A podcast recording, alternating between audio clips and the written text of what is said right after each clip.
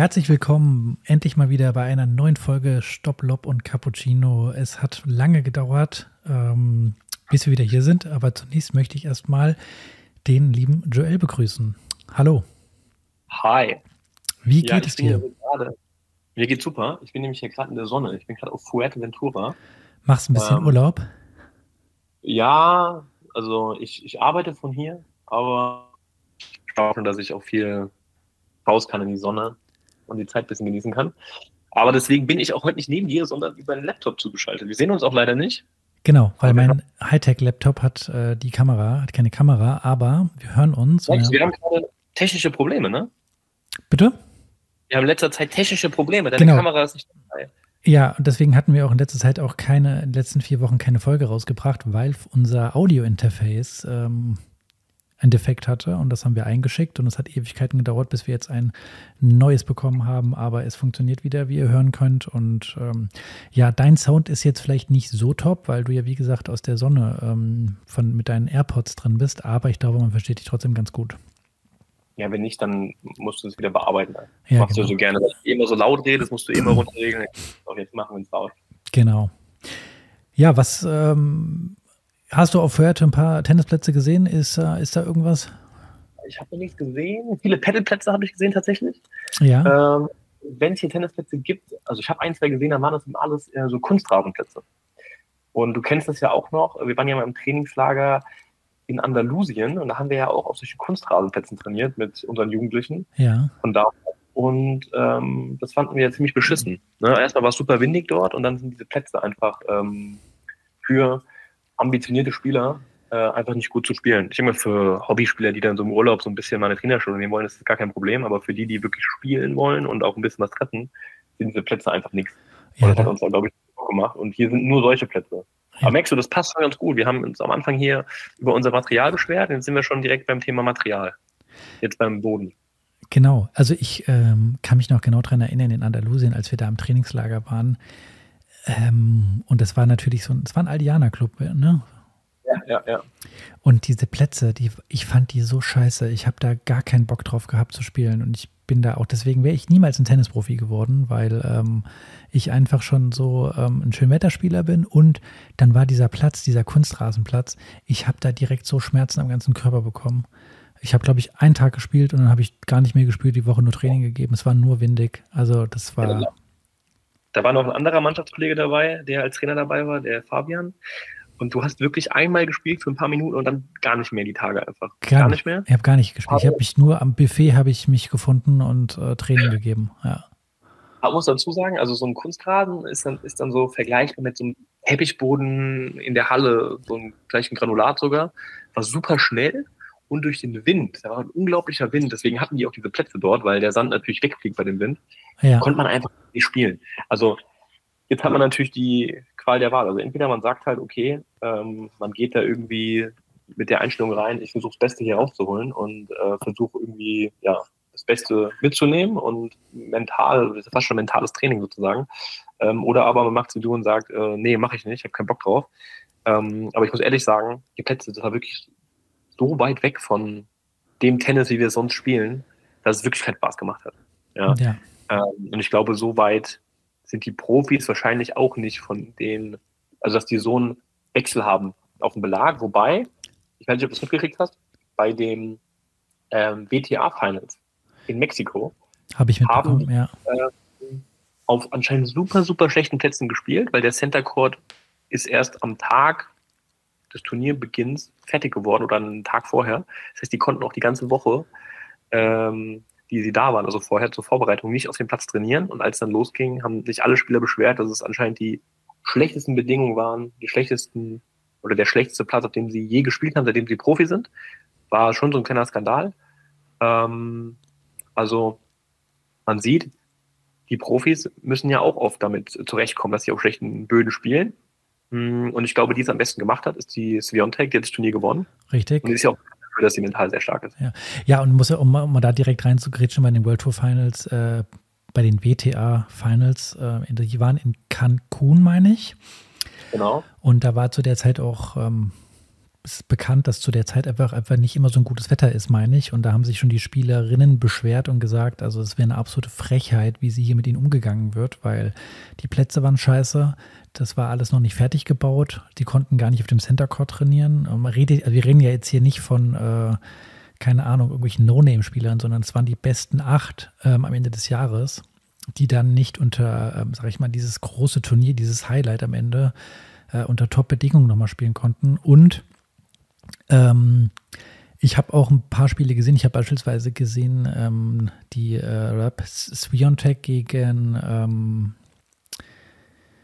jetzt fällt mir der Name, gegen äh, Azarenka. Weißt du was war, Nicht Azarenka, was rede ich da? Gegen ähm, Sabalenka. Sabalenka. Sabalenka. Ich habe das, ähm, ich habe mir das online angeguckt. Krass, okay. Ähm, kein ich habe es gesehen und ich muss sagen, ähm, das Stadion war einfach leer. Also es ist auch nicht würdig für ein WTA-Final. Ähm, das ist einfach eine scheiß Stimmung für die auch. Du spielst da vor einem leeren Stadion und ich glaube im, im Doppel äh, war es noch schlimmer. Äh, und da hat ja unsere Deutsche, die ähm, Laura Siegmund. Laura Siegemund hat es gewonnen.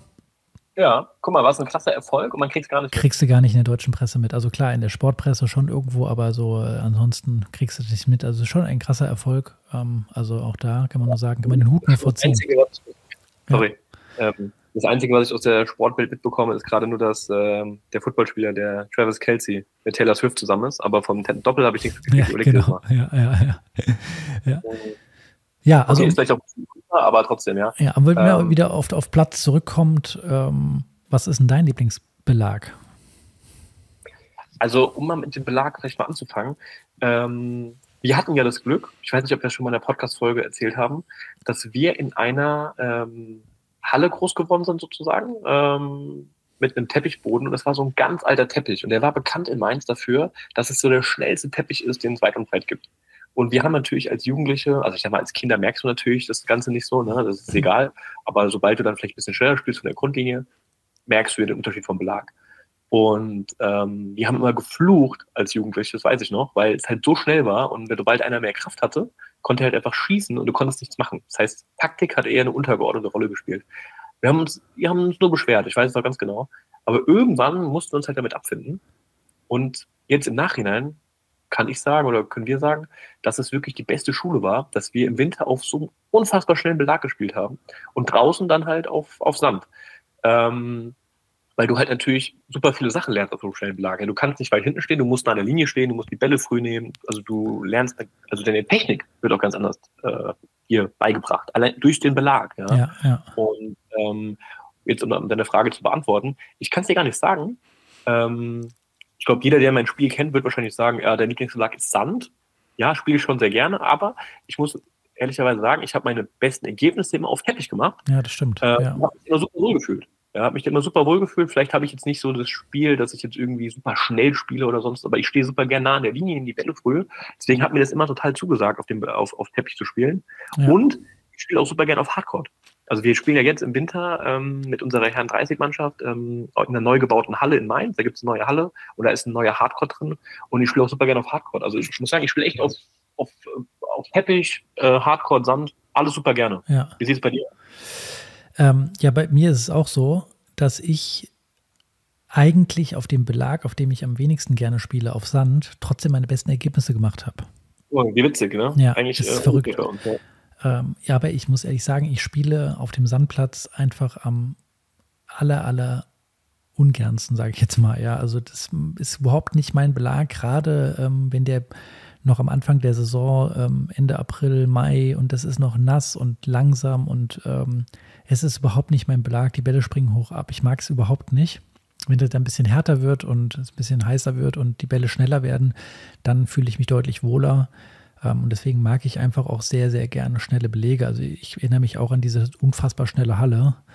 Ähm, und wenn, dann, wenn man dann noch neue Bälle hatte, das waren einfach ähm, Kanonenkugeln, die da eingeschlagen sind. Das war unglaublich schnell, aber wie du es richtig gesagt hast, man hat super viele neue Schläge gelernt. Also das, ja, das, das, das, sag ich mal, das glatte Spielen mit Vorhand und Rückhand ohne jetzt viel Spin, die, den Slice hat man da lernen müssen, ja, weil es einfach ein super effektiver Schlag war. Weil der mhm. Ball ja gar nicht mehr hochkam auch äh, Slice-Aufschlag und solche Sachen, ähm, die man ja, da in der Halle einfach unglaublich gut nutzen konnte. Ja. Mhm. Ähm, und also, man hat, man bewegt sich auch ganz anders auf Teppich. Ja. Total, man steht viel tiefer. Genau. Ähm, man muss lineare Linie, man, man kann nicht rutschen. Kannst nicht also so viel rutschen, ähm, solche Sachen. Also man lernt da schon super viel. Also deswegen würde ich sagen, äh, ich bin auch eher bei den schnellen Belegen. Da fühle ich mich deutlich wohler und ich glaube, da ist mein, mein Spiel auch etwas unangenehmer, weil ich gerne ja Rückhandslice spiele und da ist ein Hardcore oder ein, ähm, ein schneller Teppichboden. Also grundsätzlich schnellere Böden sind, kommen mir da eher entgegen, äh, gelegen. Mhm. Ja. Und also ist eine, wolltest du noch was sagen? Sorry. Ja, weil du ja schon gesagt hast, äh, in der Halle, wer am, am härtesten schlagen kann oder so ungefähr oder am schnellsten schlagen kann, aber ein Riesenvorteil. Ich weiß noch ganz genau, als ich mit 15 Jahren äh, mir weil ich ein riesen Roger Federer-Fan war, einfach im Internet. Ich hatte ein bisschen äh, Taschengeld beiseite gelegt und habe mir damals, als er rauskam, den Wilson 6195 gekauft. Das war der Schläger von Roger Federer. Der hat damals 333 Gramm gewogen oder 332 Gramm unbespannt. Und ähm, er war so schwer, ich konnte super, super Vor- und Rückhand damit spielen. Und also die Grundschläge, aber ich habe es gemerkt beim Aufschlag und beim Schmetterball, dass mir der einfach schon ein bisschen zu schwer war. Aber ich habe gesagt, komm, scheiß drauf, ich spiele den jetzt einfach habe hab mir den gekauft und habe einfach gemerkt, was es ausmacht, mit einem schweren Schläger zu spielen. Ähm, mhm. Was es äh, für, ein, ja, für mich am Ende des Tages dann zu dem, dem, Alter schon für ein krasser Vorteil war. Ich konnte die Bälle ganz, ich konnte viel schneller spielen. Ist ja klar, wenn du den, äh, den, den Schläger gleich beschleunigen kannst, aber der hat mehr Gewicht, dann äh, spielt sie auch schneller, ja. Ja, ja, klar. Bevor wir aber jetzt auf das Material, auf den Schläger zu sprechen kommen, habe ich ja. noch mal zwei Fragen, was, das, äh, was den Boden angeht heutzutage gibt es ja super viele Traktorfallen. Wir haben ja auch eine bei uns im Verein bekommen. Ja. Das heißt, über die Jetzt wird einfach so ein, so, ein, so, ein, so ein, Zelt gebaut sozusagen. Äh, und dann spielt man den Winter halt auch auf dem Sand. Ähm, oder es gibt auch viele feststehende Hallen, in die ein Sandboden ja. ähm, eingelegt wurde. Beispielsweise in Ingelheim bei uns oder in, in, in äh, Hörgrenzhausen gibt es ja auch so eine Halle. Genau, das ist ja dann dieser X-Force-Platz. Das ist ja irgendwie so ein, ich weiß, ich weiß gar nicht, wie man das beschreiben soll ja, so ein bisschen schnellerer Sand vielleicht. Genau, ja. Ähm, aber bedeutet ja, dass viele Jugendliche, also wir haben ja auch bei uns im Training viele Jugendliche gehabt, die haben nie auf einem Teppich gespielt, die kannten das gar nicht. Ja. Also würdest du sagen, dass es noch bei uns Fluch und Segen oder eher Segen war, dass wir ähm, die Chance hatten, auf verschiedenen Belegen zu trainieren und dass den Jugendlichen heute da was fehlt? Ich, und würdest du es auch in dem Spiel erkennen, dass da was fehlt. Ja, ich finde auf jeden Fall ist das ein, ähm, ein Segen für uns gewesen oder für alle, die diese Möglichkeit hatten. Äh, und ähm, weil du, wie du es ja gesagt hast oder wie wir es gerade schon gesagt haben, auf einem Sandplatz einfach auch von der Strategie her ganz anders spielst. Also ich meine, du wirst auf Teppich, ähm, ist es aus meiner Sicht jetzt, äh, vielleicht gibt es jemanden, der das sehr gut kann. Ja, Grüße gehen raus an Felix, du kannst es nicht gut, äh, beim Return vier Meter hinter der Grundlinie zu stehen. Ja, das ja. machst du auf Teppich nicht. Das machst du vielleicht ein Spiel und merkst halt so, okay, wenn mein drüben mein Gegner gut aufschlägt, dann ist das keine gute Idee. Auf Sand kannst du es machen. Mhm. Auf Sand kannst du es machen. Ähm, der Slice wird äh, nicht so gut angenommen, ähm, auch in der Halle auf dem Slice. Das heißt, du kannst dich einfach mal hinten reinstellen und ähm, da retournieren. Und das geht auf dem Teppich nicht. Ja. Ähm, und du kannst auch, ähm, ja, also du bewegst dich erstens anders und zweitens du musst auch andere äh, Bälle spielen. Also du kannst nicht hingehen und äh, auf Teppich jetzt anfangen mit viel äh, hohen und Topspin, hoch und Topspin spielen, weil ähm, du kriegst wahrscheinlich die Bälle um die Ohren gehauen. Ja. Mhm. Entschuldige, deswegen denke ich, sieht man das auf jeden Fall, ähm, wenn jemand nur auf ähm, Sandplatz spielt, weil er auch beim Aufschlag beispielsweise einfach viele Kickaufschläge macht als zweiten Aufschlag. Ja. weil natürlich ein Kickaufschlag auf Sand super effektiv ist, auf Teppich nicht schlecht, aber der Slice ist wahrscheinlich besser. Ja. Mhm. Ja, und ich denke, man sieht es ja auch bei vielen Profis ne, oder bei den Nationen. Also zum Beispiel hat ja die USA war ja bekannt dafür, dass die Spieler nur auf Hardcore stehen können. Mittlerweile gibt es ja dort in den äh, großen Akademien ganz viele Sandplätze, damit die halt lernen, auf Sand zu spielen, als Jugendliche schon. Ne? Und das, genau. meine, das ich finde, das ist halt große Spieler wie Tom Paul oder Tiafo, die können auf, auf Sand spielen. Ähm, und genauso die Spanier, die früher nur ähm, hinten gerannt sind wie Wühlmäuse und haben die Bälle hoch reingespielt. Ähm, mittlerweile gibt es ja auch super viele Hardcourts in Spanien in Richtig. der Akademie. Also bestes Beispiel ist ja Alcaraz, der ja von sich selbst behauptet, dass ähm, Hardcore der Lieblingsbelag ist. Ja. Und es mit gut, richtig gute Hardcore-Spieler, also ein Carino Buster. Genau, wollte ich ähm, gerade sagen. Ja. Protestar gut. Ähm, das sind nicht einfach nur noch so Sandplatz-Spezialisten, das sind auch richtig gute Hardcore-Spieler. Ja. Nadal auch, ja, spielt super viel. In deiner Akademie sind ja auch Hardplätze. Also da merkt man, dass es halt wichtig ist, in der Jugend halt schon auf allen Belegen zu spielen und nicht erst, wenn es dann, ähm, ja, wenn es dann soweit ist, wenn man dann erwachsen ist und wird dann gezwungen, auf die Plätze zu gehen. Das sollte man schon in der Jugend üben. Genau. Äh, und man sieht das beispielsweise, ich finde das ganz extrem am Beispiel USA, die mal eine Phase hatten, wo man, wo die einfach keine, für mich keine Tennisspieler hatten, die konnten nur auf Hartplatz spielen. Das war äh, ja. so, ein, äh, so ein Harrison, das war so ein äh, Steve ja. Johnson. Äh, da hast du gemerkt, sobald die von dem Hartplatz wegkommen, haben die sich gefühlt wie eine Kuh auf, dem, äh, auf Eis. Ja, so sind die rumgelaufen. Ja, und inzwischen die Generation jetzt, ähm, die da am Amerikanern gekommen ist, mit, mit TFO, mit ähm, Brooksby, mit ähm, Shelton und so, ähm, dass die einfach, man sieht, die können auch ganz gut inzwischen auf allen anderen Belegen spielen, weil die das in ihrem äh, USTA äh, Tennis äh, National Academy, die sie da haben, da haben die ja 50 Hartplätze und ich glaube 50 äh, diese French Open Sandplätze einfach, ja, um ja. da auch da zu trainieren. Also es ist, und der, der, das Beispiel mit den Spaniern, das hast du ja auch äh, gerade eben schön erklärt. Ich weiß noch, wir hatten einen Spanier bei uns in der Mannschaft. Ähm, ach, mir fällt der Name nicht mehr ein. Okay. Bitte? Mathieu? Nee, in, in Spanien, bei uns in der Mannschaft. Äh, in der einen Saison, da haben wir Regionalliga gespielt. Und der Carlos? Nee, nee, nicht der, äh, nicht der Carlos, ach, ich komme nicht mehr drauf. Da haben wir gegen Ravensburg gespielt, damals Regionalliga. Ach, Herford oder Mark Ginner? Ja, Mark Ginner, genau. Mark Ginner, der stand damals 300. Richtig, und dann mussten wir wegen Regen in die Halle gehen und der konnte 0,0 in der Halle spielen. Ja, der wurde da so weggemacht. Ich weiß der hat da genau. mit seinem Topspin mit 50.000 Umdrehungen gespielt, ja, und der andere, das war so ein, äh, ich glaube, äh, keine Ahnung, Tscheche oder so, der hat mit null Umdrehungen gespielt, der hat den so weggeschossen. Das war. Und da habe ich mir gesagt, ey, bitter. Ja, aber gut. Und deswegen, äh, ich glaube, die, die Spanier, du hast die Namen genannt, die haben auf jeden Fall auch daraus gelernt, um in der Weltspitze, also wirklich richtig in der Weltspitze zu sein. Reicht das mhm. nicht, auf einem Belag nur aktiv zu sein? Das funktioniert nicht. Mhm. Ja. Ja. Ja, spannendes Thema, Thema Belag. Ähm, noch eine Frage dazu, und zwar ähm, wird ja bei uns auch mal so ein riesen Gedöns gemacht. Ja, der Wechsel von Halle dann auf draußen, obwohl ja auch viele der Wechsel von Halle auf nach draußen ähm, ja kein Belagwechsel ist, sondern die spielen im Winter schon auf Sand und gehen dann wieder auf Sand.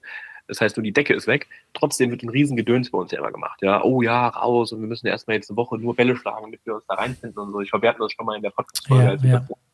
hatten wir schon mal drüber gesprochen. Ähm, wenn man das mit den Profis vergleicht, ne? Ich meine, du kannst dich als Profi ja auch hinstellen und kannst jedes Mal äh, meckern, wenn du halt von dem einen Turnier zum nächsten fliegst. Es ist immer ein anderer Boden, auch wenn es Hardcore ist, der ist immer ein bisschen unterschiedlich. Ja? Das ist eine andere, wie beschreibt man das? Äh, Körnung, keine Ahnung, äh, was da drauf ist. Auf jeden Fall ist der, kann der ein bisschen rauer sein oder ein bisschen glatter, dadurch ist der schneller oder langsamer. Richtig, ja. Der ist immer ein bisschen anders. Und teilweise müssen die ja von Rasen auf Sand wechseln, von Sand auf Hardcore, ja. Ähm, abgesehen von den Bällen und von der Zeitzone und von den, äh, was weiß ich, äh, ja, Höhenlagen. Von, von der Höhenlage auch, genau, ja. Natürlich können die nicht meckern. Der Hassan hat es ja auch, als er hier zu Gast war, Benjamin Hassan gesagt, so, du musst es direkt akzeptieren. Ansonsten, wenn du meckerst, bist du halt ein schlechterer Spieler. So. Ja.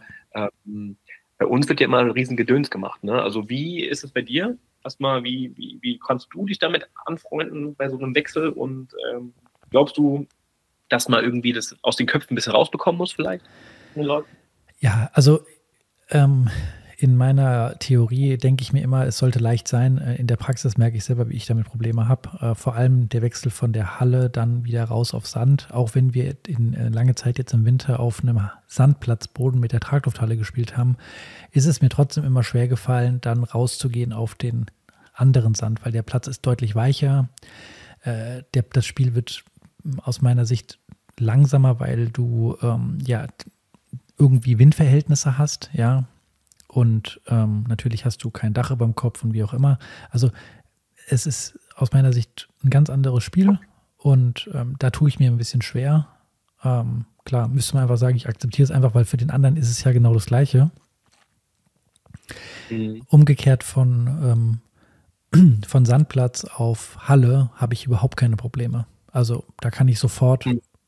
Auch wenn wir ein Medspiel hatten und äh, wir mussten kurzfristig in die Halle gehen, weil es geregnet hat, das, da habe ich gar keine Probleme mit. Da kann ich sofort loslegen. Das ist wie, äh, als ob ich die ganzen letzten Monate schon in der Halle gespielt habe. Das fällt mir überhaupt nicht schwer.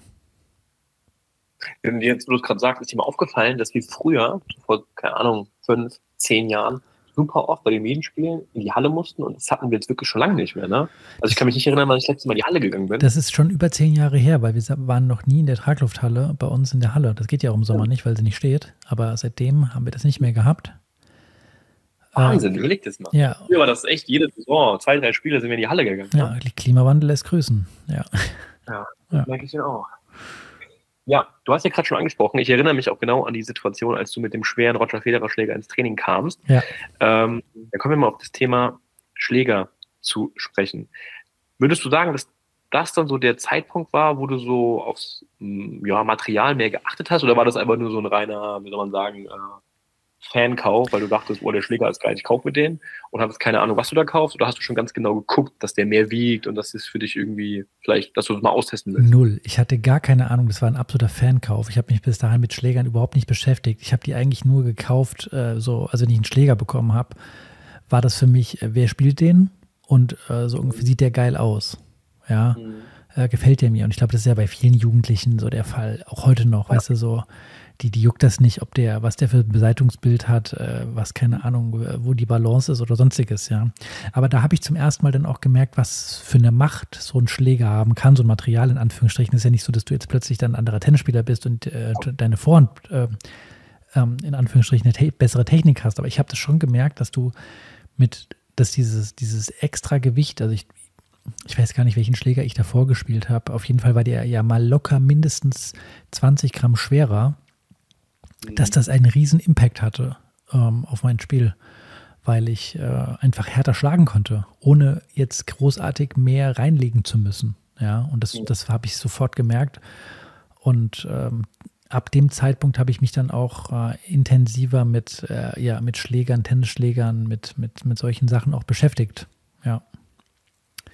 Hm. Ja, weil man natürlich sagen muss, weil du gerade meintest, man hat da keine andere Technik, spielt nicht besser. Ähm, wenn man neuen Schläger hat. Die erste Trainingseinheit spielt man immer besser. Ja, spielt man wie ein Gott einfach. Ja, ich weiß nicht warum, es ist immer eine Kopfsache, aber denkst du dir einfach, es läuft einfach, geht einfach. Ja. Ähm, ja, man muss vielleicht dazu sagen, ne, also der große Unterschied zwischen den Schlägern, die man so im Handel bekommt, ähm, die so die Autonormalverbraucher wie wir halt kaufen können und die Schläger, die, die Profis spielen, das sind ja zwei komplett verschiedene Schläger einfach. Ne? Also die Profischläger werden in einem ganz anderen Werk hergestellt. Ja, ähm, ja. Die sind ausgewogen, da ist, sind die genau gleich. Bei einem Schläger, den man so im Handel kauft, das steht sogar im Rahmen drin, können die Schläger, also wenn du zwei Schläger kaufst, kann sein, dass die bis zu, ich weiß nicht, 15, 20 Gramm voneinander abweichen. Und das ist natürlich eine Menge bei so einem Schläger, der vielleicht 300 Gramm wiegt. Ja. Und je nachdem, wie auch noch dann das Gewicht verteilt ist, ändert das natürlich den Balancepunkt und das Schwunggewicht und alles. Das sind also zwei komplett andere Schläger plötzlich. Genau. Ja, und, und ja und ich, ich weiß noch, da haben wir angefangen, uns auch damit zu beschäftigen, weil ähm, wir hatten dann mal irgendwann einen Ausrüstervertrag mit Head bekommen als Trainer und haben damals die Head Radicals bekommen und äh, die waren natürlich deutlich leichter. Und dann haben wir angefangen, uns da Gewichte reinzukleben.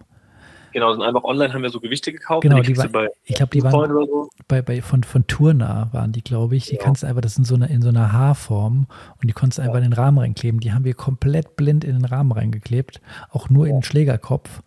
Äh, und haben dann da irgendwie rumexperimentiert, wo klebt man die am besten hin. Wir haben so viel rumexperimentiert, das weiß ich noch. Bis man dann irgendwas gefunden hat, was so einigermaßen einem gefallen hat. Aber das war ja nichts ausgewogen oder sonstiges. Ich habe so einen Schläger, ganz kurz, ich habe so einen Schläger letztens sogar noch gefunden, irgendwo so einer aus der alten Wohnung, hat ja gesagt, ich soll mal hier so eine, so eine Tennistasche abholen, da wäre noch 15 Schläger drin. Ja. habe ich mal reingeguckt. Und da war noch ein Schläger, so ein Headschläger mit diesen ähm, Gewichten, mit dieser Haarform. Das, kann nicht wahr sein. Unglaublich. Genau. Und äh, ich glaube, da hat ein, ein Ding hat, glaube ich, drei Gramm gewogen oder so. Und dann hast ja. du dir halt da komplett den, den, den äh, Schlägerkopf voll geballert und hast auch nichts in den Griff gemacht, weißt du, so null ausgewogen äh, Balance ist einfach äh, fast schon am, am Schlägerkopf oben, ganz oben gewesen, ähm, der Balancepunkt. Aber da haben wir angefangen, so ein bisschen rum zu experimentieren. Und dann ähm, haben wir ja damals von unserem sag ich mal, Interimstrainer damals, der dann kam, ähm, der hat das ja wirklich professionell gemacht und hat dann da Schlägertuning betrieben. Mhm. Ähm, und das richtig professionell, auch, auch qualitativ sehr, sehr gut. Ähm, das mache ich ja bis heute bei ihm, ähm, dass er die Schläger halt vernünftig ausgewogen hat. Also da wird dann einfach geguckt, wie schwer ist der Schläger ohne, also in seinem Raw-Zustand, also ohne Seite, ohne Griffband oder also ohne Overgrip.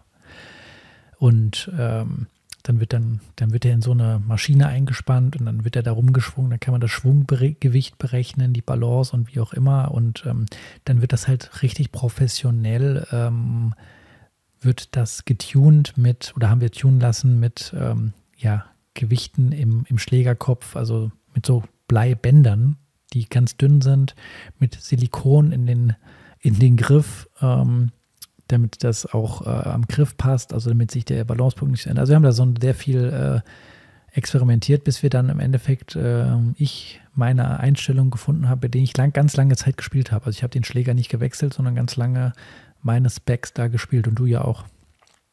Ja, genau, ich habe die dann von dir übernommen und ich spiele den seitdem. Also ich spiele auch das gleiche Modell seitdem. Dieser Head Radical, den haben wir 2010 kam der raus. Genau, ja. Und seitdem spiele ich dieses Modell, also seit 13 Jahren. Ja, du hast immer bei, bei eBay hast du immer nachgekauft. Genau. Ja. ja. ich habe da so einen so ein, ähm, so ein Alarm eingestellt bei eBay.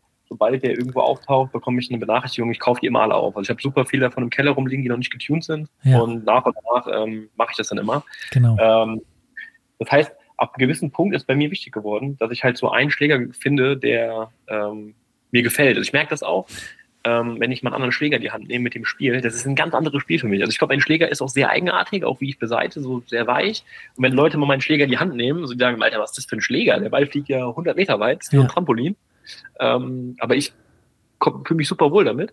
Und ich könnte jetzt nicht einfach so, also ich habe mal irgendwann geguckt, weil ich wusste, ah, ich muss mich mal umschauen nach einem neuen Schläger, weil es gibt ja so keine Ahnung, Mythen, dass man nach, was weiß ich, wie oft einen Schläger bespannen, 50 Mal, keine Ahnung, äh, dass der Rahmen kaputt ist, ausgeleitet ist, man muss einen Schläger wechseln. Meiner wurde, keine Ahnung, schon 5000 Mal bespannt und ich spiele den immer noch. Ja. Hat man dann irgendwann gedacht, ich müsste mal einen Schläger wechseln und habe mal ein bisschen ausprobiert, aber ich habe nie einen Schläger gefunden, der so ist wie der. Und deswegen bin ich immer noch bei dem hängen geblieben. Mittlerweile denke ich mir, ist mir scheißegal, ich bleib da einfach. Ja. Ich werde da jetzt nichts.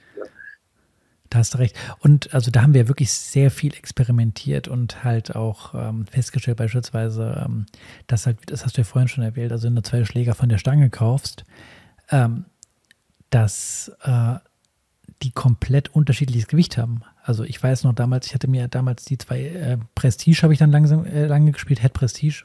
Und der eine, den habe ich dann auswiegen lassen, der hatte vom Werk aus sollten die 315 Gramm haben. Der eine hatte 324 und der andere hatte 305. Also die waren ja. fast, fast 20 Gramm auseinander und das ist natürlich eine Menge Holz. Ja, stell dir vor, du spielst ein Match und ähm, die reißt genau. Schläger. Und dann hast du plötzlich einen anderen Schläger in der Hand. Ja. Ähm, genau, hast einen anderen Schläger, die 20 Gramm mehr. Genau. Ja, das ist schon krass. Dann äh, habe ich auch, äh, hat man ja auch viel, so sage ich mal, seinen Schülern damals mitgeben konnte, weil dann, äh, wir haben das mache ich bis heute auch noch sehr gerne, ist ähm, mit einem Ledergrundband zu spielen. Das ist dann, ja, der, genau, ähm, wird der, der Griff ist dann so ein bisschen härter unten und nicht so weich. Ich mag keine weichen Griffe.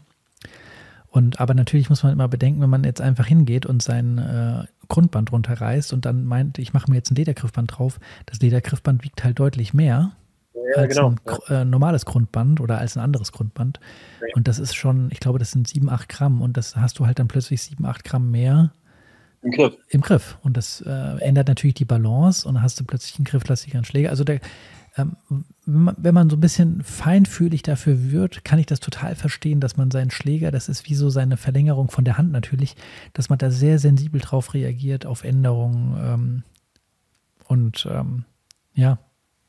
Aber ab wann würdest du sagen, macht es bei einem Freizeitspieler, ambitionierten Medienspieler, Turnierspieler Sinn, da dran rumzufallen? Ich glaube, das ist so mit dann, äh, ja, also natürlich, wenn du irgendwann in einen Bereich kommst, wo du viele Turniere spielst und auch mit Sicherheit auch erfolgreich bist damit irgendwo, ja, dass es auf jeden Fall Sinn macht, sowas zu machen, weil das ist ja jetzt nicht, dass es, äh, un, dass es jetzt ein, ein riesen Kostenapparat ist. Das machst du einmal, deine drei Schläger zu tunen und fertig, ja. Wenn du sie nicht zerhackst, dann kannst du die in ein paar Jahre spielen. Es lohnt sich auf jeden Fall. Ähm, ich habe auch viele, ähm, sag ich mal, Amateurspieler vielleicht äh, erlebt, ja, ähm, die da aber auch zu viel experimentiert haben und äh, da meinen, ah, jetzt habe ich hier der Schläger, der, der, der hat mir, die Balance passt für mich nicht und äh, die Seite ist ein halbes Kilo zu hart bespannt und denke ich mir so, ähm, da, das ist so die, die letzten 0,5 Prozent, die du versuchst rauszuholen, aber du bist erstmal bei 20 Prozent, weil du hältst den, den Schläger einfach schon falsch rum, deswegen triffst du die Vorhand auch nicht, weißt du? Also da wird manchmal zu viel, ähm, gibt es Leute, die machen da zu viel draus ähm, und anstatt erstmal an anderen Sachen zu arbeiten, wie an der Fitness oder so, weißt du, so es sollte, glaube ich, vielleicht das, das am Ende erstmal kommen. Ja, würde ich auch so sagen. Ja. Also das ist das Letzte, was man noch mal, wo man noch mal ein paar Prozent rausholen kann, würde ich auch so sagen. Genau, wo man noch was machen kann, ja. Und natürlich, aber das ist klar, also als Jugendlicher, wenn du ähm, jahrelang einen Schläger spielst, der 290 Gramm wiegt, weißt du, so ein, so ein, so ein jugendlicher Tennisschläger, ja, dass man da schon ja. irgendwann mal sagen kann, ey, hör mal zu, du, wenn der nächste Schläger, der wird mal ein bisschen schwerer, ja, ähm, das ist ja schon in Anführungsstrichen so ein bisschen Tuning, ja, dass man da sagt, kauf dir mal einen schwereren Schläger, damit du einfach mal. Ja, also absolut. Ich glaube, das ist der größte Unterschied beim genau. Schläger, den man machen kann, ist nämlich das Gewicht, was du vorhin schon gesagt hast. Genau. Ich wechsle mir auch, also ich spiele einen relativ schweren Schläger, äh, die sind ja auch jahrelang gespielt. Ähm, das merkst du schon. Ne? Also wenn der Schläger gegen den Ball geht, da kommt natürlich was ganz anderes raus als ein, mit einem Schläger, der, der ähm, keine Ahnung, 290 Gramm. Ja, du hast eine ganz andere Kontrolle ja. beim Return, bei den Volleys und so. Ja. Das ist, genau, der ist ja ein bombenfest. Du musst natürlich in der Lage sein, die Schläge auch zu beschleunigen und das nicht nur einmal, sondern halt über ein ganzes Match. Und das habe ich am Anfang auch gemerkt. Also am Ende wurde es dann von dem Mensch wurde es dann schon natürlich schwieriger aufgeschlagen und dein Körper muss sich dran gewöhnen. Ne? Du hast am Anfang Muskelkater gekriegt und ja. dein Körper muss sich dran gewöhnen, ganz klar. Also du musst schon in der Lage sein, diesen Schläger auch zu beschleunigen, ja, oder mit dem zu spielen. Aber das macht natürlich einen riesen Unterschied. Und wenn man sich dann jetzt auch mal die, die, die ähm, Einstellungen, die Specs der Profis anguckt, ist ja Wahnsinn, was die teilweise für Schläger spielen, wie schwer die sind. Ne? Ja, also die sind musst du natürlich, äh, da musst du fit sein und musst das auch dazu in der Lage sein, diese Schläger zu spielen. Genau, und die ähm, bei den Profis, die kaufen keinen Schläger von der Stange, also kein Profi.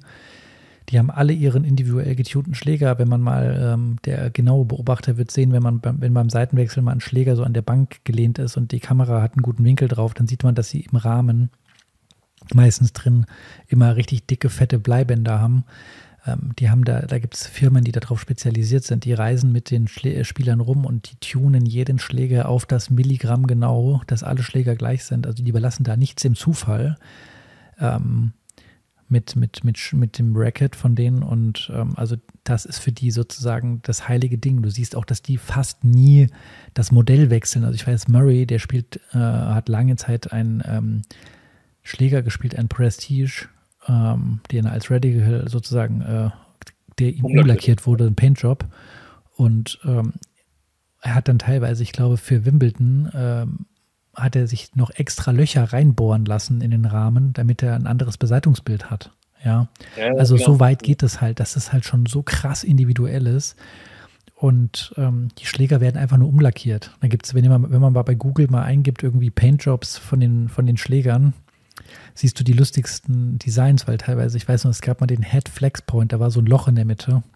Ja, genau. Und den, ich weiß gar nicht, welcher Profi den gespielt hat. Und man hat gesehen, da wurde also einfach so ein Loch versucht drauf zu lackieren. Das sah total scheiße aus, ja. Aber ja. Ähm, da sieht man halt, dass die, die Profis, die wechseln nicht jede äh, zwei Jahre ihre Schläger, wenn ein neues Headmodell rauskommt, sondern die haben ihr Modell und dabei bleiben die auch. Die würden das ganz, ganz selten mal wechseln es gab auch teilweise Spieler, ich weiß jetzt keinen Namen mehr, die hatten aber ein Modell von Head beispielsweise und es wird umlackiert zu einem, was weiß ich, zu einem äh, Wilson. Genau. Ja.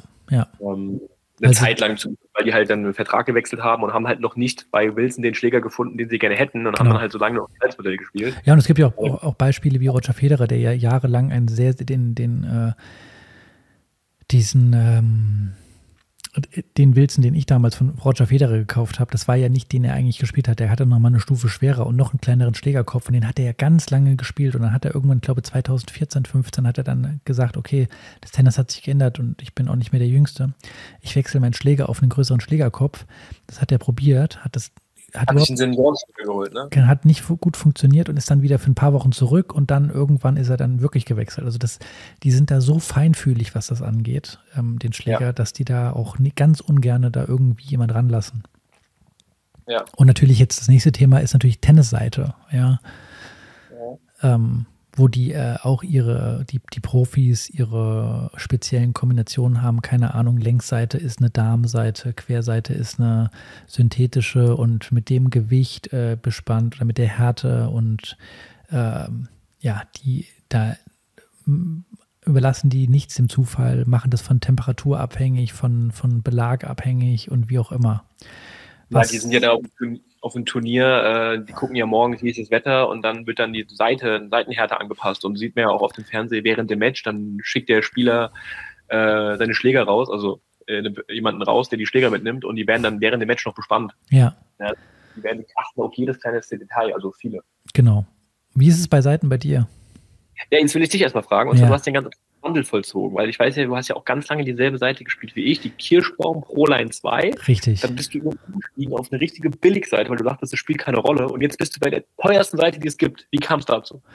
Es kam dazu, dass ich äh, jahrelang, ja, wie du gesagt hast, die eine Seite gespielt habe. Also ich habe die ja keine Ahnung, also Ewigkeiten gespielt. Die ähm, Kirschbaum-Seite. Und ähm, ich irgendwie in den letzten zwei, drei Jahren das Gefühl hatte, dass die Seite bei mir unglaublich schnell an Spannung verliert. Und die ist mir dann gar nicht mehr gerissen, sondern die war so weich, dass ich sie runterschneiden musste. Ich hasse weiche Seiten. Und ich habe die Seite eigentlich immer runterschneiden müssen. Ähm, und da habe ich mir gedacht, hä, das ist irgendwie komisch. Und ähm, genau davor habe ich irgendeine so eine richtig billig Seite gespielt, die ich beim Training, weißt du mal, irgendwo äh, auf dem Jahrmarkt gewonnen habe, so ungefähr. Ähm, aber habe gemerkt, dass es einfach, die reißt so schnell, das war kompletter Scheiß, kompletter Scheiß. Und dann bin ich wieder zurück zu der Kirschbaum. Da, wie gesagt, ist mir das aufgefallen, dass die Seite irgendwie, vielleicht ist es mir vorher nicht so aufgefallen oder ich habe einfach härter gespielt und die Seite ist früher gerissen, aber die sind sehr weich geworden. Und dann habe ich äh, online ein Angebot gefunden für äh, eine Luxilon-Seite, eine sehr teure. Und ähm, habe die mir gekauft und muss sagen, ich bin unglaublich zufrieden damit, weil die verliert kaum an Spannung und ich muss die Seite nicht mehr runterschneiden. Und ich hasse Schläger bespannen. Ich mache es selber, weil ich zu geizig bin, aber ich hasse es, Schläger zu bespannen. Und ich bin jetzt froh, dass der Schläger einfach hält, ähm, auch wenn ich mal eine Woche nicht spiele, dass der nicht sofort, wenn ich ihn auspacke, ein Trampolin habe. Mhm. So kam es dazu. Ja, interessant. Ja. Und dein Schläger, ja. mit deinem Schläger spiele ich, meine, ich habe ja den ja auch lange gespielt und ich kenne ja auch deine, dein, das Gewicht und so, weil das habe ich ja früher auch gespielt. Ähm, aber dein Schläger ist immer so weich bespannt. Ja, und er ist, ja. Äh, ich habe das Gefühl, dass du den mit der Hand bespannst. Ja, so weich ist der. Horror. Ja, super, weil ich habe auch so eine ganz alte Beschleunigungsmaschine. Das ist, da wird zwar 24 Kilo angezeigt, das ist niemals 24 Kilo. Mittlerweile, ich bespanne mich ja selbst. Danke an Anna, ähm, die das macht. Ähm, aber ich glaube, hat die gleiche Maschine, weil der Kläger kommt genauso weich raus. Das ist super. Okay. Und ähm, zu deiner Frage, was äh, meine, meine Seiten angeht. Also ja, ich spiele Ewigkeiten schon diese Kirschbaum Proline 2, die haben damals ähm, vor so 10, 15 Jahren Verträge hinterhergeworfen. Danke nochmal an Kirschbaum. Ich glaube, jeder Tennisspieler hatte, äh, der irgendwie auf der Rangliste war, den Kirschbaum-Vertrag und da haben die halt super viele Seiten zugeschickt. Die haben auch ewig lang gehalten. Also ich habe bis vor zwei Jahren noch Seiten davon. Und äh, da war natürlich so, okay, super, das ist eine gute Seite, ich muss dafür nicht zahlen, perfekt, nehme ich die. Und auch da, ich hatte keinen Bock, jetzt irgendwas zu ändern. Ich bin die gewohnt, ich spiele die immer noch. Ich habe also, was Seiten angeht, nie viel experimentiert. Äh, man hört ja immer, dass Leute sagen, oh ja, Armschmerzen kommen dann von der Seite, man muss es so bespannen und so bespannen. Ich habe da ganz wenig rum experimentiert und bin auch ehrlicherweise der Meinung, also das macht wirklich nicht so viel aus, ist meine Meinung einfach. Ja, also Seite, ne, solange du nicht die billigste nimmst, suchst du eine raus, die einfach für dich funktioniert und gut ist. Ja, es ist im Bereich halt dieser letzten kleinen Prozent, die man noch rausholen kann, mit Sicherheit, ja. Also das ist aber jetzt nicht so, dass man sagt, ich habe eine neue Seite und oder ich habe gegen den verloren wegen meiner schlechten Seite, so ungefähr, oder wegen meiner anderen Seite. Also das ist, äh, das glaube ich auch nicht, aber das sind so die letzten Prozent, die man dann nochmal rausholen kann, ja. Für mich hat, wie gesagt, dieser, dieser Seitenwechsel einfach den Grund gehabt, weil ich keinen Bock hatte, ständig zu bespannen. und es hat sich jetzt schon gelohnt für mich, ja. Einzige, was für mich wichtig ist bei der Seite, ist, wenn ich jetzt äh, in den Match reingehe, in ein Turnier oder ein Medenspiel, dass der frisch bespannt ist. Das ja. mache ich auch immer, genau. Ja. Viele Hobbyspieler, das ist, die, die wissen das gar nicht oder legen da gar keinen Wert drauf. Das ist das Einzige, worauf ich Wert lege, dass ich halt mit einem frisch bespannten Schläger halt und frischem Griffband genau. in so ein Match reingehe. Auch für die Sicherheit einfach, dass ich weiß, der hält jetzt das ganze Match ja. und nicht, äh, der reißt jetzt hier irgendwie, ja. Richtig, genau. Ähm, das ist das Einzige, worauf ich eigentlich habe. Ja. Und bei den Profis-Player sagen, das ist ja ganz interessant, weil die wechseln ja auch, sieht man ja auch im Fernsehen immer, den Schläger äh, immer dann, wenn es neue Bälle gibt. Genau, das macht jeder so ein bisschen individuell, aber die meisten machen das genau immer so, immer wenn es neue Bälle gibt, also entweder ein Spiel oder davor oder danach, genau. ähm, wechseln sie den Schläger mit neuer Seite. Das heißt, die spielen dann mit neuem Schläger, neuer Seite. Wahrscheinlich auch äh, neuer Rahmen, kann auch sein. Obwohl die wechseln nicht jede Woche ihren Rahmen neu, aber. Äh, ich glaube, ich habe irgendwann mal gehört, dass Federer irgendwie 60 Rahmen im Jahr hatte ja, oder so. Ja. ja. ich glaube, nach, immer nach so einer Turnierreise, wenn die so vier Wochen irgendwo was in sich Asien spielen, danach wechseln ja, die wahrscheinlich auch oder so. Ähm, aber ja, da sieht man, wie man das auch auf die Spitze treiben kann und da rumtüfteln kann. Ja. Äh, wenn man halt im absoluten Top-Bereich ist. Muss man ja auch. Ja? Alle machen es, muss auch irgendwie da mitgehen. Der eine macht vielleicht ein bisschen mehr als der andere, aber ja. für wen es interessiert, da kann man super viel googeln, was so die äh, Besonderheiten der Spieler angeht, was Gewicht angeht, was ähm, Bespannungshärte angeht. Das ist super interessant zu sehen, wie das auseinandergeht und wie das auch so zu dem Spielertypen dann auch passt oder ja. welcher Spieltyp welche, welchen Schläger spielt. Das ist super interessant zu sehen. Ja. Jetzt, wo wir gerade da schon bei sind, da glaube ich, passt das ganz gut rein, weil wir haben ja jetzt gerade die, ähm, die World Tour Finals der Herren, das ist in Turin. Also die besten acht Spieler ähm, in diesem Jahr, die die meisten Punkte geholt haben, spielen in zwei Vierergruppen ähm, sozusagen das letzte Turnier in diesem Jahr aus. Äh, inoffizielle Weltmeisterschaft auch genannt. Und äh, bevor wir jetzt darauf eingehen, aber da sind auch schon so ein paar Themen aufgekommen ähm, während den Pressekonferenzen. Beispielsweise, dass die Spieler sich wünschen würden oder sich beschwert haben und in dem Zuge sich wünschen würden, dass die Bälle nicht jede Woche bei jedem Turnier wechseln. Also die spielen ja teilweise, haben, haben die gesagt, mit 20 verschiedenen Ball, Ballsorten, also mit Marken, nicht Sorten, Marken.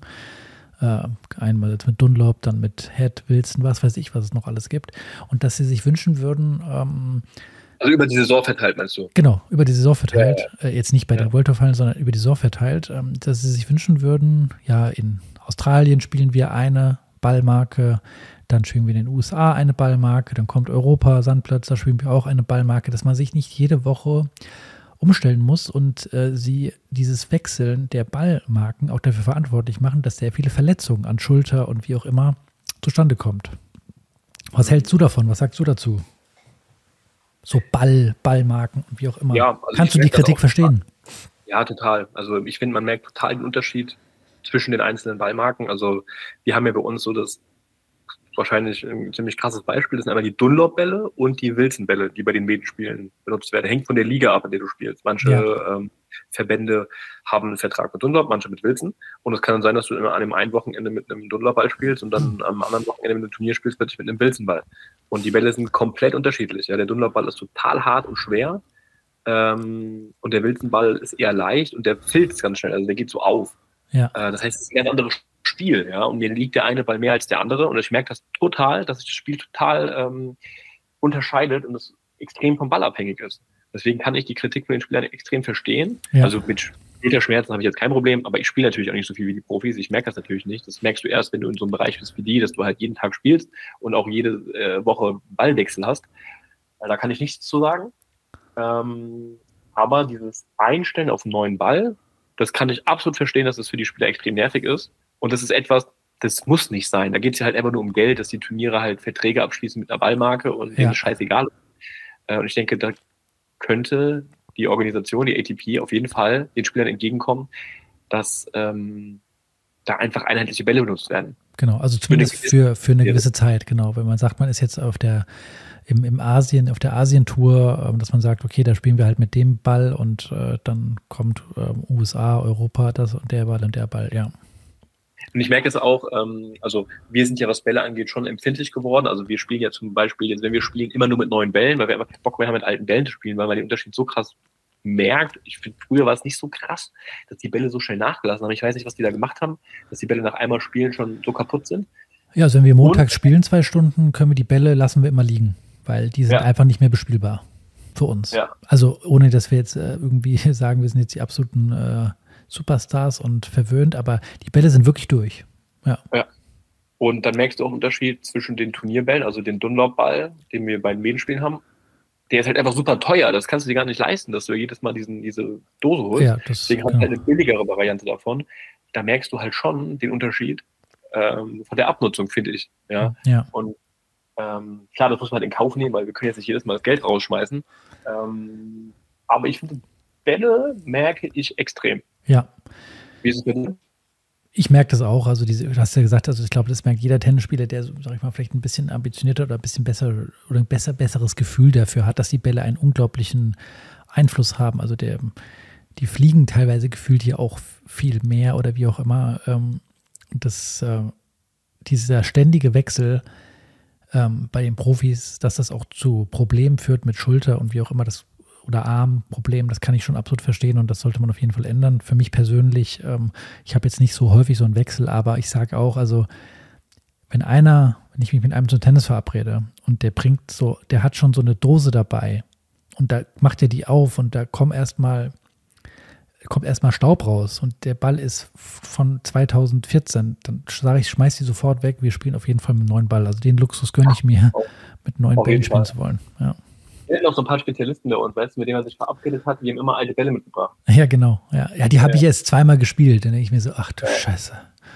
Ja, ich, teilweise auch so, wenn, wenn so Hobbyspieler kommen und die holen Bälle raus und dann hörst du schon beim ersten Schlag, das knallt so richtig, weil die Bälle so sind. Würde ich dir sagen, bitte nimm meine Bälle, weil das du kannst so nicht spielen. Das ist eine Katastrophe. Ja.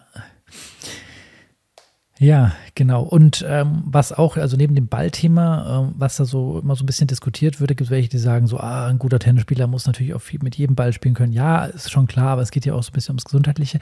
War das zweite Ding ist, dass sich jetzt sogar Alcaraz nach seinem ersten Match nicht beschwert hat, aber gesagt hat, er findet es unglaublich, wie schnell dieser Hartplatz jetzt ist mhm. ähm, in Turin, dass sie den ganzen, das ganze Jahr auf sehr langsamen Hartplätzen gespielt haben und plötzlich in Turin dann auf einem super schnellen, er versteht es nicht. Mhm. Und ähm, ich habe jetzt wirklich viel ähm, World Tour Finals geguckt und muss sagen, ich fand es mal cool, dass es mal schneller Belag war. Trotzdem finde ich die Ballwechsel teilweise wieder extrem lang und die Matches sind extrem eng und die dauern einfach wieder sehr lange. Aber man merkt schon, dass der Belag sehr schnell ist. Was meinst du ja. dazu? Ähm, ja, also da würde ich das nicht so sehen wie mit den Bällen, dass man sagt, man spielt da mal ähm, über eine Turnierserie mit einem Ball, beziehungsweise dann mit dem gleichen Belag.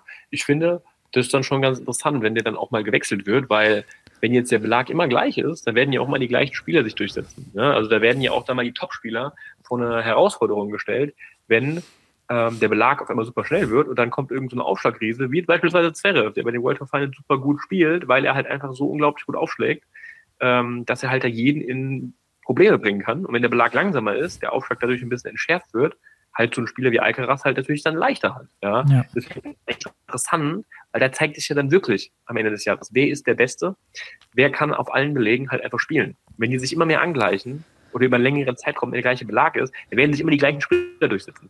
Ja. Wie siehst du das? Ja, also ich finde das auch, ich fände das super spannend, äh, auch bei, bei, äh, bei Sandplätzen, wenn man sagt, man macht mal etwas äh, langsamere Sandplätze, mal schnellere Sandplätze, da kann man ja unter, durch unterschiedliche Körnungen vom, vom Sand oder von der Bauuntergrundsform kann man ja das wirklich stark beeinflussen, ähm, dass man da einfach unterschiedliche Geschwindigkeiten sieht und mal sieht, wie die auch die Topspieler damit zurechtkommen. Und so sehe ich es genauso bei den Hardcourts. Ähm, nicht immer dieses alles gleich und langsam, ähm, weil es fördert auch nur diese ewigen Grundlinien-Rallies äh, und keiner kann den Punkt machen. Ähm, und deswegen finde ich das auch jetzt mal cool, dass es mal wirklich wieder ein schöner, schneller Belag ist. Ähm, und äh, finde es klasse, würde es super finden, wenn äh, das von Turnier zu Turnier immer so ein bisschen unterschiedlich ist. Auch mal mit so Extremen halt, weißt du, eine Woche mal schnell, eine Woche mal langsam, irgendwie mal so ein Mittelding.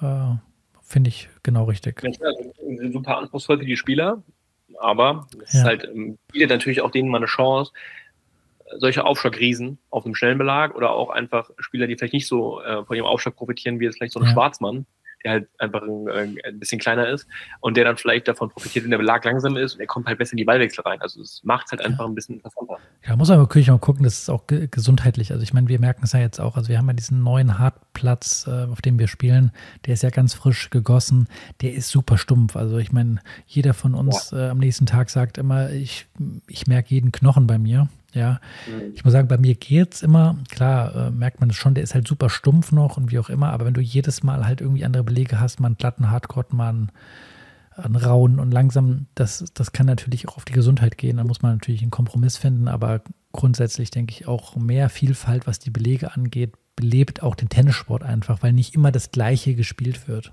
Ja. Ja, ähm, da können wir ja gleich mal, ich glaube, es ist sogar ein bisschen absehbar bei den Ergebnissen, ähm, dass vielleicht der Belag da eine Rolle spielt. Aber erstmal, hast du einiges gesehen an Matches? Ich habe äh, hab super viel gesehen. Ähm, hm. Also ich habe nicht jedes Match gesehen, bis zum Ende immer mal reingeguckt und reingesappt. Ich habe äh, viel Zverev geguckt, ähm, wo ich wieder sagen muss, Zverev ist einfach ein Spieler, ähm, um es direkt mal vorwegzunehmen, der für die große Bühne gemacht ist, weil er spielt wieder sehr gut, finde ich. Ähm, ja, ja. Das muss man ihm einfach lassen. Hat Alcaraz jetzt geschlagen. Vielleicht ganz cool, kann ich ja mal die Gruppen durchgehen. Genau. Also, du hast ja gesagt, die besten acht Spieler der Saison sind eingeladen für das Turnier. Es wird dann in zwei Gruppen gespielt, Gruppenphase. Die besten zwei aus jeder Gruppe qualifizieren sich fürs Halbfinale und dann wird halt auch Halbfinale, Finale gespielt. So, in der einen Gruppe ist Tsitsipas, ähm, der allerdings nach dem ersten Match schon raus musste. Der wurde ersetzt durch Hurkacz. Genau, ein Match hat er gespielt und genau. ähm, dann äh, hat er beim zweiten Match jetzt gegen Rune verletzungsbedingt aufgegeben, ganz früh, ich glaube bei 1-2 oder so. Mhm. Da kannst du vielleicht gleich noch was zu sagen, genau. äh, was sowas auch bedeutet, äh, wenn da so ein Spieler ausscheidet durch Verletzung. Dann Rune, Djokovic und Sinner, das ist die Gruppe A. Ja. Und Gruppe B ist Medvedev, Zverev, Alcaraz und Rublev.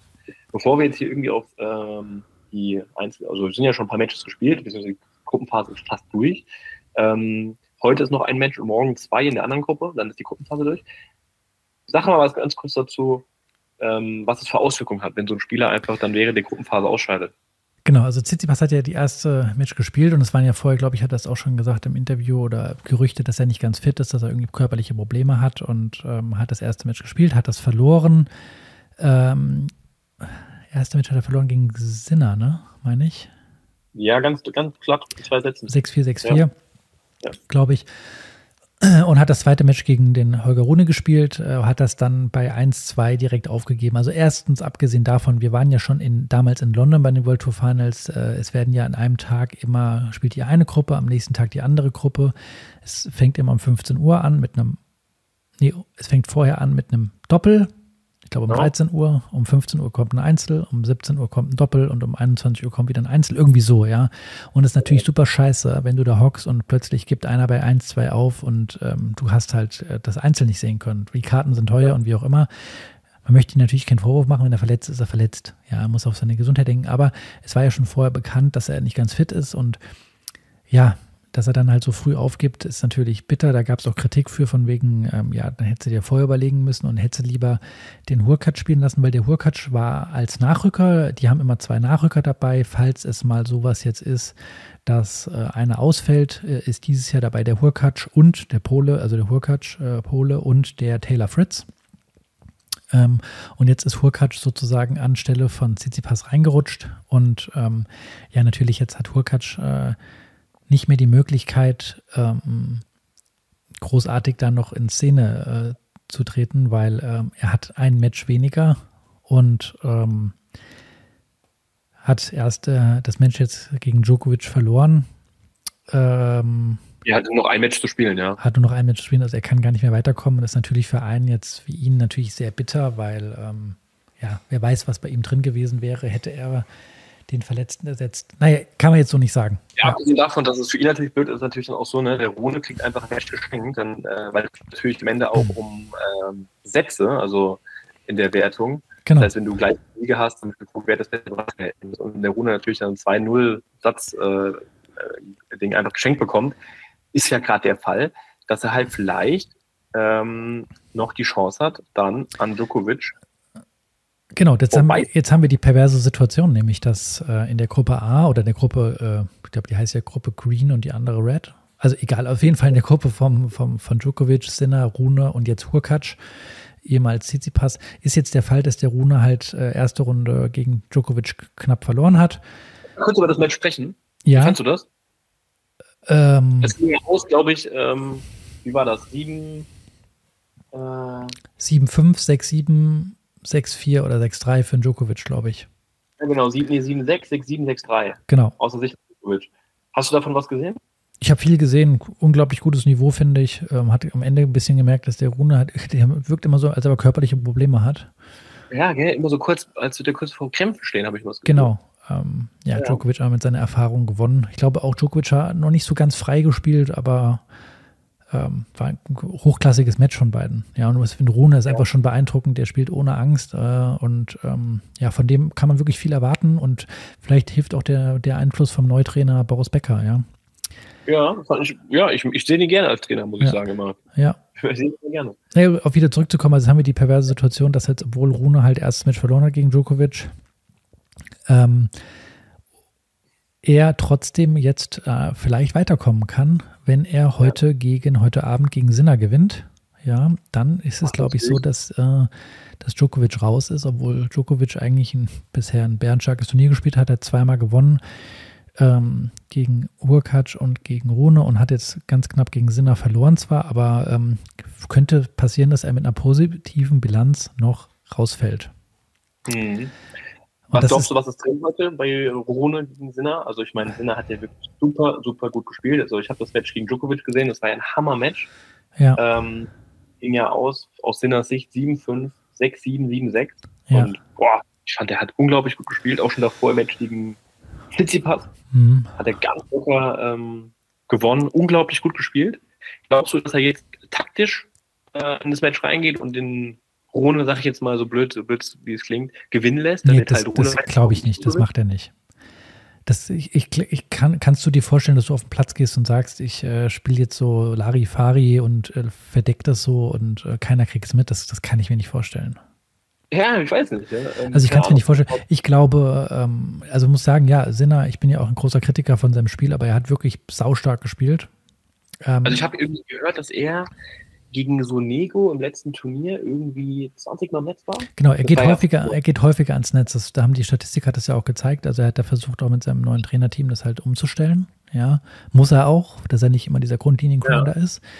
Ähm, probiert das und ähm, hat jetzt natürlich auch in, in Italien ähm, die, die Zuschauer im, äh, im Rücken. Ja. ja.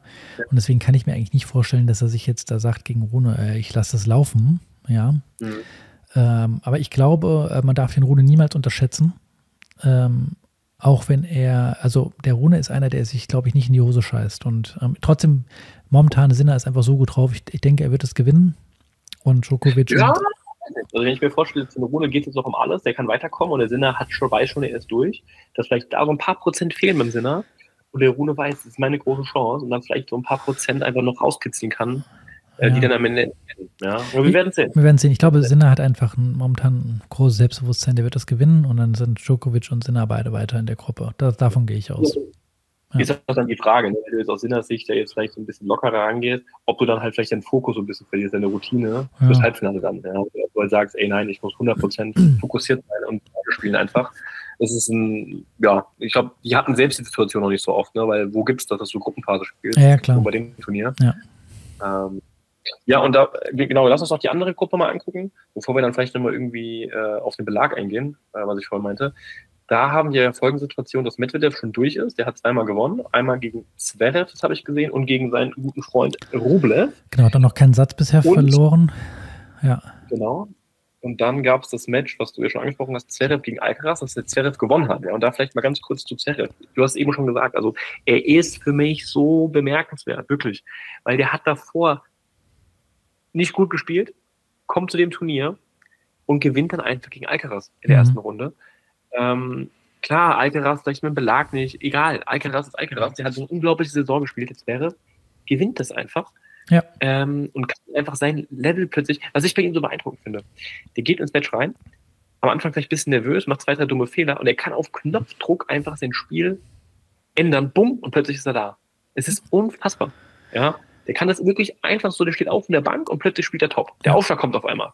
Kein Aufschlag getroffen, plötzlich ist der Aufschlag da. Ja. Auf einmal. Ja, ich, ich sage das, der hat dieses, der hat so ein Champions-Gehen in sich, dass der einfach, äh, für die großen Spiele ist der gemacht.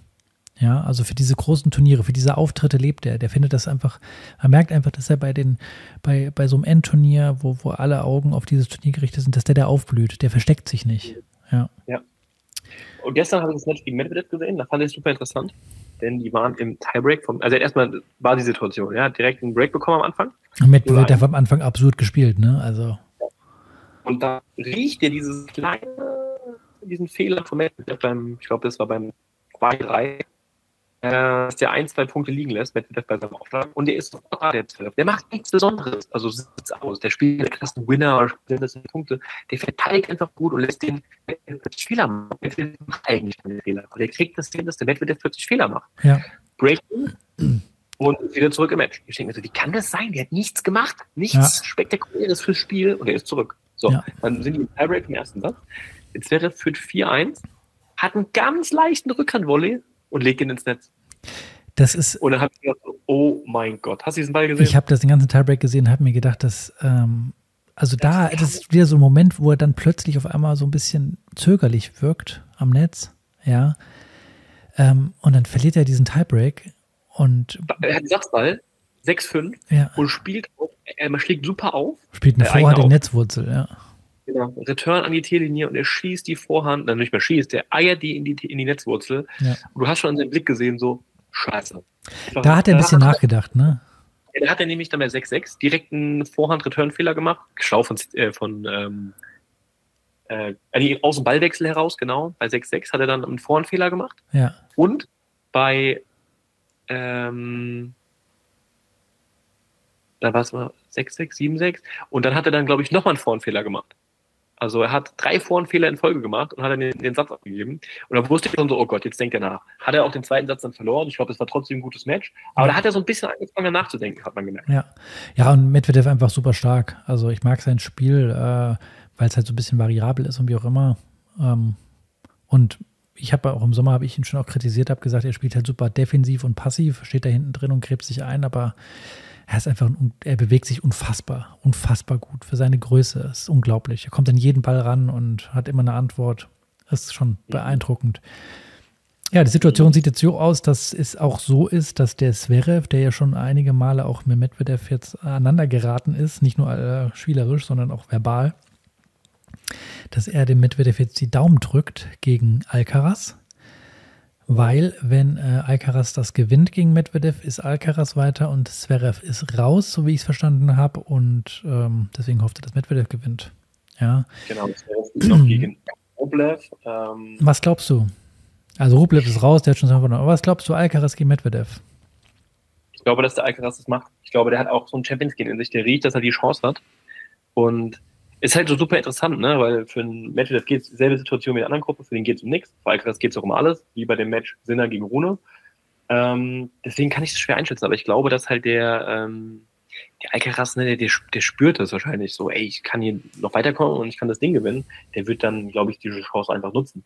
Und auch interessant einfach, was bei ist bei Zverev gegen Rublev. Ja. Ja. Ist der Rublev einer, der raus ist, der dann den durchlaufen lässt oder spielt er jetzt komplett frei auf und schießt den komplett weg? Wo, wobei ich sage, von, von all den acht ähm, habe ich schon so, so, ein, so eine kleine Lücke gesehen zwischen Rublev und den anderen sieben. auch find Tsitsipas, ich. muss ich sagen. Auch Tsitsipas, stimmt, da, da gebe ich dir recht. Tsitsipas habe ich komplett rausgenommen jetzt schon. Also auch die Ja, beiden. der hat ein, ein Mensch gespielt, aber ich finde, Ja, der ist lag der von den anderen weit weg. Also ich finde von den ganzen Spielern jetzt, also man muss es glaube ich so ein bisschen einteilen. Ne? Also Djokovic, Alcaraz, dann kommt Medvedev, der gehört auch dazu, und dann ähm, der der nächste Spieler, der sich für mich jetzt am ehesten mal so weiterentwickelt hat, ist Sinner, der auch Mhm. wirklich daran arbeitet. Die anderen Spieler habe ich das Gefühl, die stagnieren entweder oder gefühlt arbeiten die gar nicht an ihrem Spiel und machen teilweise einen Schritt zurück. Ich finde, Tsitsipas hat schon einen Schritt zurück gemacht. ja. Und das hat sogar der Craig Rosetzky gesagt, der ehemalige Tennisprofi, hat gesagt, äh, äh, sein Kickaufschlag ist schlecht, sein Rückhandslice ist schlechter geworden. Also ähm, ähm, er hat sich eigentlich nach rückwärts entwickelt sozusagen. Ja, also die beiden, deswegen Rublev, das glaube ich nicht, dass der jetzt gegen Zverev nochmal ähm, der jetzt gewinnt, das kann ich mir nicht vorstellen. Aber gut, man, man weiß es nicht, man darf auch nicht vergessen, das sind die besten acht Tennisspieler ähm, und ähm, das ist alles auf, auf so einem engen Niveau, äh, auf so einem äh, hohen Niveau und es ist alles so eng beieinander, kann durchaus alles passieren. Und wir haben die, die Situation, dass wenn, wenn Zverev gewinnt, wenn Alcaraz gewinnt, ähm, dann haben wir äh, in der einen Gruppe sowie in der anderen Gruppe jeweils drei Platzierungen mit einer positiven Bilanz. Ne? Also das ist schon krass, ja. Und jetzt nochmal die Frage zum Belag. Also du hast ja auch gesagt, das ist ein super schöner Belag. Der Alcaraz hat es auch in der Pressekonferenz gesagt. Was hältst du davon, dass gerade Djokovic und Alcaraz da so strugglen auf dem Belag? Ja, also äh, Djoko- Djokovic dreimal drei Sätze gespielt, fliegt jetzt vielleicht sogar raus. Alcaraz, ähnliche Situation, Mhm. hat verloren, Menschen 3, hat dann in zwei gegen Rublev gewonnen, okay, und spielt jetzt gegen Medvedev. Ähm, dass gerade die das so krass dominieren, auf dem, meinst du, hat das mit dem Belag zu tun? Ja, auf jeden Fall. Also ich, also ich glaube, meine Theorie ist ja, jeder Spieler, der gegen Djokovic, gegen äh, Medvedev oder gegen äh, Alcaraz spielt, also Alcaraz vielleicht noch was anderes, weil Alcaraz spielt, finde ich, ein bisschen anders als die anderen, ja. Aber wenn du gegen Zverev auch spielst oder gegen äh, Djokovic oder gegen Medvedev, wenn du hingehst und du sagst, ja, spiel von der Grundlinie mit, das ist für mich zum Scheitern verurteilt. Du kannst gegen den Djokovic von der Grundlinie nicht gewinnen. Er ist der beste Grundlinienspieler aller, aller Zeiten. Ja, und das kann nicht die Strategie sein von einem zu sagen, ich gehe jetzt hin und spiele von der Grundlinie mit. Das heißt, natürlich hat er Probleme aus meiner Sicht, wenn einer irgendwie variabel spielt, kurze, äh, die Punkte kurz macht, Musst du erstmal können, natürlich, ja. Und gar nicht auf das Grundlinienspiel einzugehen. Und das ist, fördert natürlich, wenn der Belag halt sehr schnell ist. Ja. Deswegen glaube ich, kommt das dem, dem Belag jetzt nicht unbedingt so entgegen. Und der Djokovic ist ja auch nicht dafür bekannt, jetzt so ein krasser Hardhitter zu sein. Ja, also ich meine, der kann schnell spielen, keine Frage, aber es ist jetzt nicht unbedingt sein Spiel. Und ich glaube, das hat er auch ähm, in den letzten Jahren der Federer immer bewiesen, dass er unglaublich kurze Ballwechsel gegen Djokovic gespielt hat. Ja, natürlich auf einem ab absurden Niveau, ja, aber der hat sich ja gar nicht auf diese langen Ballwechsel einlassen wollen, weil er wusste, er zieht sowieso den kürzeren. Ja. Mhm. Und das ist für mich zum Scheitern verurteilt, wenn einer hingeht und sagt gegen Zverev, gegen Djokovic, gegen Medvedev, ich versuche den von der Grundlinie zu schlagen. Geht nicht. Die sind die absoluten Maschinen da. Das ist die Wobei, falsche Strategie. Ich, auch zugute kam, dass der Belag zu schnell ist. Also der spielt immer auch im schnellen Belag immer gut durch seinen krassen Aufschlag und seine Return. Ich habe das Gefühl, dass Zverev immer besser spielt, wenn er gegen diese Top-Elite spielt. Und der Zverev hat ja. immer wieder Ausreißer gegen irgendwelche, sag ich mal, Top 30, Top 40 Spieler, wo er dann plötzlich ein Match verliert, was, was den anderen nicht so sehr passiert. Ja. Mhm. Aber wenn der, der Zverev, der ist es, wie gesagt, einer, der im, ein absoluter, ähm, ja, der, der, der lebt für diese, diese Show da jetzt gerade und der wird sich da nicht die Butter vom Brot schmieren lassen. Und ich glaube, dass ähm, ihm der schnelle Blag jetzt da auch entgegenkommt. Aber auf der anderen Seite, ähm, ja, ist er die, die Saison nicht so krass stabil, um. Also ich kann mir nicht vorstellen, dass das gewinnt. Ich kann es mir nicht vorstellen. Mhm. Na, wir werden sehen. Ja. Guckst du dir gleich das Match an? Ich, äh, genau, fahre jetzt gleich nach Hause koche mir schön was, dann werde ich mich schön vor dem Fernseher hocken und werde mir das, das Match ja, angucken. Genau, ja. Also Match bin ich auch mal echt gespannt, ja. Und dann können wir wahrscheinlich in der nächsten Podcast-Folge dann ja. über Halbfinale oder über den Sieger sprechen. Und Ende der Saison ist ja das letzte Turnier. Äh, genau, geht ja dann für die meisten schon wieder direkt weiter mit der Vorbereitung. Ja. Mhm. Ähm, vielleicht kriegen wir noch mal einen Spieler, der vielleicht auch live aus der Vorbereitung mal berichtet. Ähm, hoffen, dass wir ja. jetzt einfach wieder regelmäßig am Start sind. Äh, technische ja. Probleme sind ja behoben. Ja. Und ähm, ja, ich, du bist ja eine Stunde hinten dran. Ja, ich, gerade, ja, ich bin eine Stunde hinter euch. Genau. Das heißt, du wirst jetzt noch wahrscheinlich. Hast du noch Sonne bei dir? Nee, es ist dunkel. Sonne ah, gut, klar, ja. ja. Aber warm. Super warm. Sehr Perfekt. geil. Dann ähm, genieß noch mal deinen Abend und ähm, wir ja. hören uns alle. Genau, hören uns alle wieder in zwei Wochen.